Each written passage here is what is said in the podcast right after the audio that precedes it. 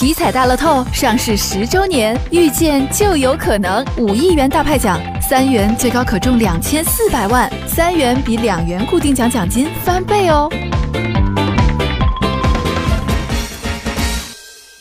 听众朋友，我是记者杨洋，我现在所在的位置是京广路长江路口，在这个路口观察了一个多小时，发现非机动车驶入机动车道，不按信号灯通行、越线停靠等违法行为较多。红灯亮起时，只有个别非机动车主停在实线区域内等待信号灯，大部分的电动车主停在人行道上，或者随着大部队往前移动。这种情况影响了人行道上的通行呢，大家都懂。关键是有时候不按规则，有时候就随大流往前走一点啊，或者是不按标识走啊。通过信号灯之后，不少非机动车主习惯性的驶入机动车道和机动车混行。记者还注意到，在浩浩荡荡的电动车大军中，一些电动车主还装上了遮阳伞。他那伞要有一一大的话，那都特意急停，或者是我超过他的时候，边上有车看不见，多少会有点影响吧。我是记者王延斐，我现在在文化路东风路口，正是上班高峰期，路口的车流量很大。记者发现，非机动车的交通违法行为多发，走机动车道、闯红灯、停车越线、逆行等。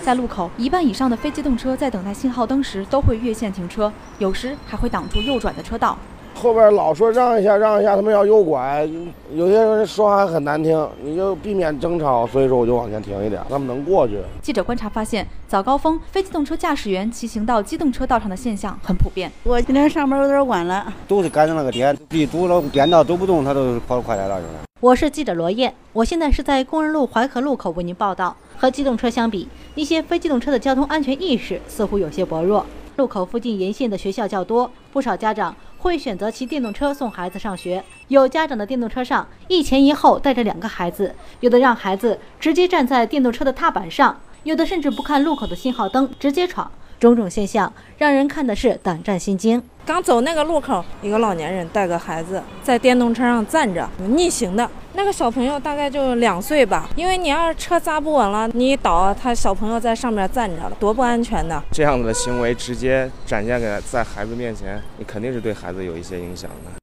听众朋友，我是记者张云帆，我现在正在金水路东明路口为您报道。早高峰时间，金水路东明路口人流车流量很大，四名交警和四名协管员正在维持交通秩序。记者发现，大部分非机动车都能够按照规定遵章行驶，但也存在不少违规行为，比如说闯红灯、逆行、非机动车占用人行道、横穿马路、超载行驶等威胁车主出行安全的行为。有时候闯红灯，那他觉着他能过去，他都闯，危险呀！如果突然来个车，他都刹不住了。